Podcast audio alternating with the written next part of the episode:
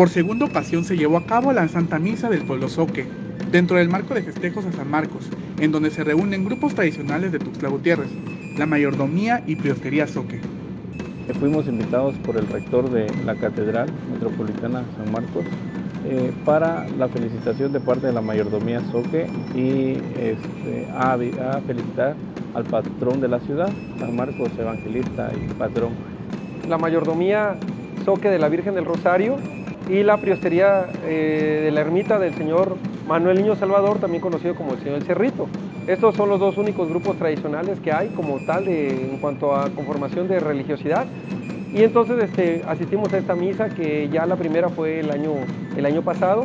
Entre jicalpestres y música de tambor y carrizo, el pueblo Soque pudo elevar sus ofrendas al santo patrono de Tuxtla Gutiérrez, San Marcos Evangelista. Las mujeres entraron como costumbre y en su jicalpestre traían ofrendas de frutas y flores para, para la catedral, para la festividad. Este es un hecho de suma relevancia para el pueblo Soque. Reafirma el nexo de la iglesia con esta comunidad que desde la época colonial sigue con el culto de estas imágenes religiosas. Eh, San Marcos, eh, aparte de ser el, patrón de la ciudad, eh, para nosotros la comunidad Soque de Tuxtla, la patrona es, la Virgen del Rosario.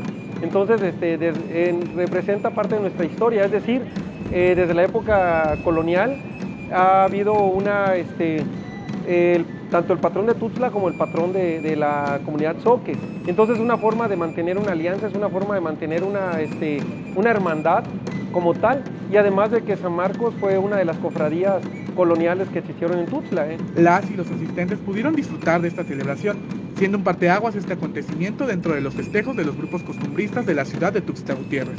Nos sentimos muy contentos porque pues hoy venimos a misa de nuestro santo patrón de Tuxtla Gutiérrez, San Marcos Evangelista, y ha sido un día sin llegar a duda muy bonito, una misa que nos ha enseñado a que debemos amar, de que debemos de tener a Dios en nuestro corazón. Bien, nos atendió bien, el Padre pues estuvo explicando y todo. Nosotros pues contestábamos pues las palabras que él decía y ya tiene, ya murieron las albaceas con las que yo anduve. Ya tiene años, más de 95 años.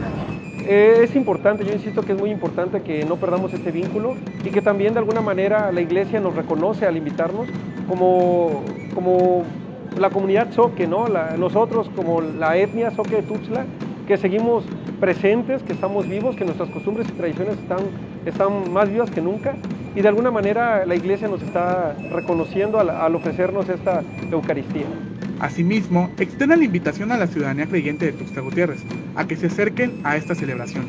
El 25 próximo estaremos eh, trayéndole también su, corona para coronarlo de parte de la mayordomía y, este, y también llevarle los ramilletes, pero a la Catedral de San Pascualito Bailón, estar al, pendiente de, la festividad, pues eh, reminiscencias de la pandemia, pues eh, va a ser igual.